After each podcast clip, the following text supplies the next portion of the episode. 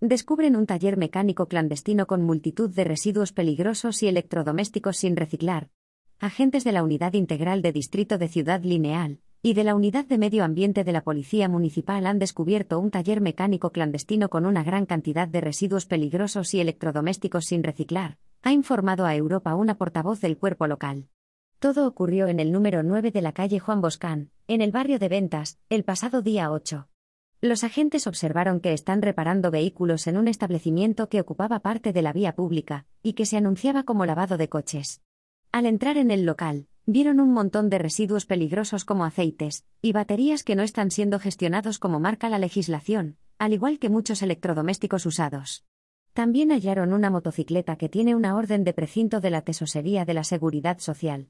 Los policías filiaron a los dos encargados que había en el taller clandestino. A uno de ellos tiene expediente de expulsión, por lo dieron traslado las diligencias a la Brigada Provincial de Extranjería y Fronteras de la Policía Nacional, han indicado las mismas fuentes.